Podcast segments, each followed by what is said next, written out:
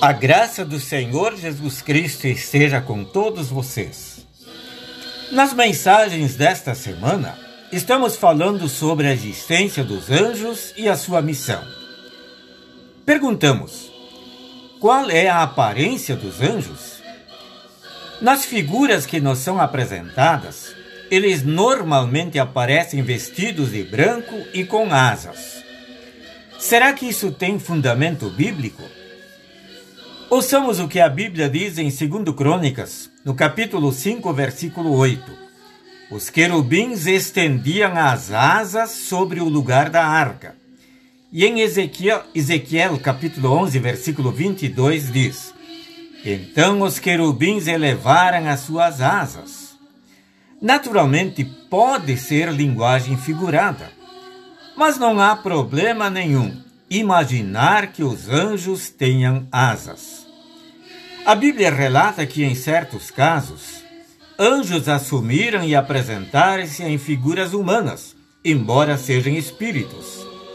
Um destes exemplos foi quando o próprio Deus e dois anjos visitaram Abraão para anunciar que Sara, mesmo com idade avançada, teria um filho, o que efetivamente aconteceu. Na manhã da Páscoa, as mulheres que foram ao túmulo de Jesus com intenção de ungir o corpo dele, viram um jovem sentado ao lado direito vestido de branco, diz o evangelista Marcos. Quando Sadraque, Mesaque e Abednego foram lançados no forno de fogo ardente, porque não quiseram se ajoelhar diante da estátua de ouro do rei Nabucodonosor para adorá-lo, um anjo do Senhor os protegeu e o rei, olhando para dentro do forno, viu os três e mais um. E aí ele disse: O aspecto do quarto é semelhante a um filho dos deuses.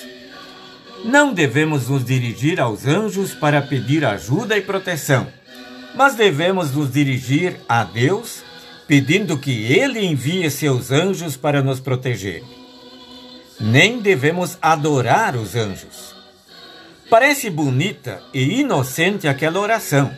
Santo anjo do Senhor, meu zeloso guardador, pois que a ti me confiou a piedade divina, hoje sempre me governa, rege, guarda e ilumina. Devemos orar somente a Deus e em nome de Jesus. É Jesus quem diz: Tudo que pedirem ao Pai em meu nome, ele lhes concederá.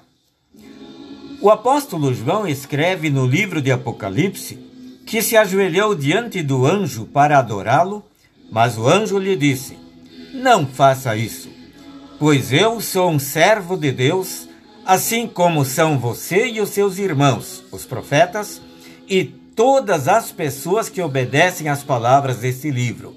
Adore a Deus. E Jesus disse: Adore o Senhor seu Deus e sirva somente a Ele.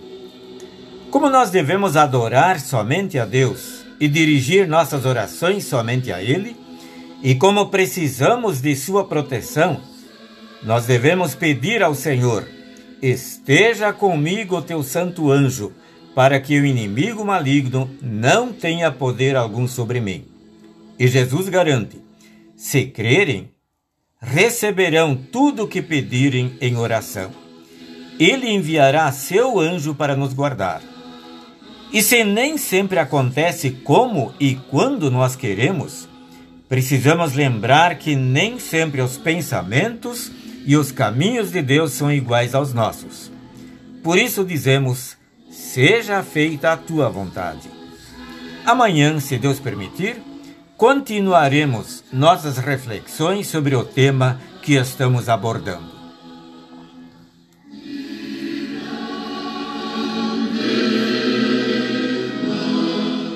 Encerrando, dizemos: a graça do Senhor Jesus Cristo, o amor de Deus e a comunhão do Espírito Santo estejam com todos vocês.